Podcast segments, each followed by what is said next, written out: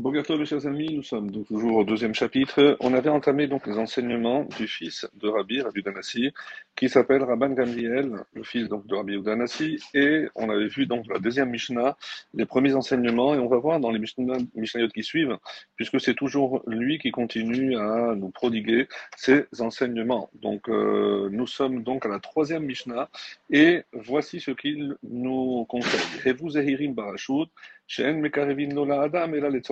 Soyez circonspects dans vos relations avec les gouvernants, avec le pouvoir, car ils ne créent de proximité avec une personne que lorsqu'ils en ont besoin. Donc ils se montrent affables lorsque ils veulent en profiter, mais ne la soutiennent pas lorsque elle est en difficulté.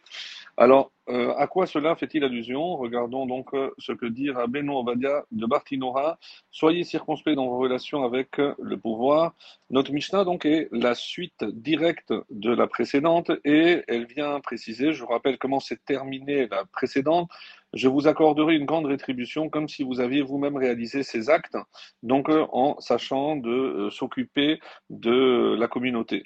Vous qui œuvrez au service de la communauté, continue Rabbeinu Obadia Bartinora, bien qu'il vous soit nécessaire, dans le cadre de cette tâche, de vous faire connaître des gouvernants, puisque vous serez évidemment appelé à côtoyer le, pouvoir, afin de pourvoir efficacement aux besoins communautaires, soyez malgré tout circonspect et ne faites pas trop confiance. Voilà pour euh, Bartinora. Le Midrash Shmuel, dans cette Mishnah, nous rappelle le, la dixième Mishnah dans le premier chapitre où Shemaya avait recommandé aime le travail mais aie les titres honorifiques et ne te fais pas connaître des autorités. Ici donc, Rabban Gamliel, le fils de Rabbi Udanassi, s'adresse aux dirigeants de la communauté, comme on avait vu donc la suite de la Mishnah précédente, et même s'ils sont souvent obligés de faire des cadeaux aux hommes influents pour s'attirer de leur bonne grâce, dans l'intérêt public bien entendu, ils ne doivent pas se montrer trop généreux avec l'argent qui n'est pas le leur, mais celui de la communauté, car ils risquent d'être cruellement déçus. C'est par intérêt et non par sympathie à notre égard que ces hommes reçoivent des cadeaux, euh, les cadeaux qui leur sont offerts. Quand nous aurons besoin d'eux, ils n'accepteront de nous aider qu'en échange d'autres cadeaux, évidemment d'une manière obligatoirement intéressée. D'autres explications nous propose le Midrash Moël, euh, qui est complètement différente. Éviter aussi certaines choses qui sont permises. Réchoute ici, donc ça ça n'a rien à voir avec les gouvernants ou le pouvoir. Donc euh, si on doit lire euh, en hébreu Hevu Zeirin Barashut, qu'est-ce que c'est ici Réchoute? Ce qui est rachai, ce qui est permis. Éviter certaines choses qui sont permises par la Torah, par exemple la bonne chair ou autre, et pas seulement ce qui est formellement interdit.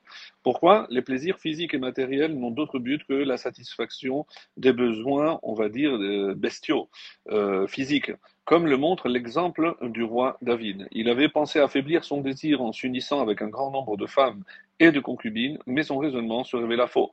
Quand il vit Bathsheba se laver, il ne put vaincre sa passion malgré toutes ses préparations et ses bonnes résolutions. Il s'avéra rétroactivement que ses relations avec ses femmes et ses concubines n'avaient servi qu'à la satisfaction de son désir.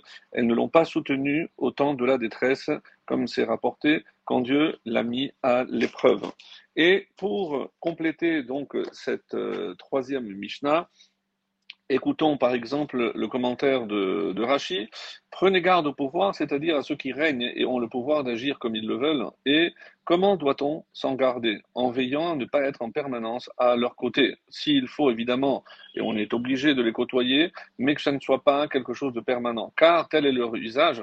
Ils demandent un emprunt, mais si tu leur donnes, considère que tu as jeté ton bien dans la mer morte et n'en espère aucun profit, nous dit Rachi. Enfin, le Maharal de Prague nous propose une autre lecture de cette Mishnah. Après avoir appelé à œuvrer en faveur de la communauté, donc il déclare Prenez garde au pouvoir, car le pouvoir est à l'opposé de la communauté, puisque chacun ne regarde pas dans la même direction et évidemment n'ont pas les mêmes intérêts.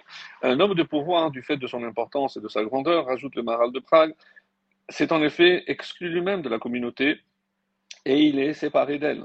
C'est le chemin que suit euh, tout homme de pouvoir. Même lorsqu'il veut diriger la communauté et paraît s'affairer à ses besoins, ce n'est jamais le cas.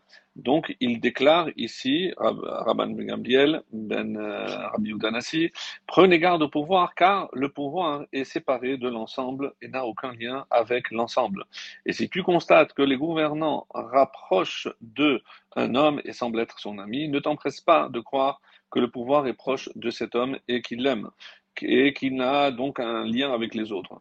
Tout cela n'est rien, car ils n'agissent pas ainsi pour tenir l'homme auprès d'eux, mais seulement pour leur propre profit. En effet, puisqu'ils n'accordent aucun soutien à l'homme au moment de sa détresse, ce qui est bien le moins qu'ils puissent faire, être un frère dans l'affliction, ils ne feront donc a fortiori rien en sa faveur quand il n'est pas dans la détresse. La cause en est que l'homme de pouvoir est séparé de la communauté et il ne euh, rapproche donc pas de lui un homme pour établir un lien ou créer une proximité. Et s'il apparaît comme son ami justement au moment où il a un intérêt, à l'heure de son intérêt, ce n'est certainement pas parce qu'il l'aime, mais parce qu'il cherche son propre intérêt.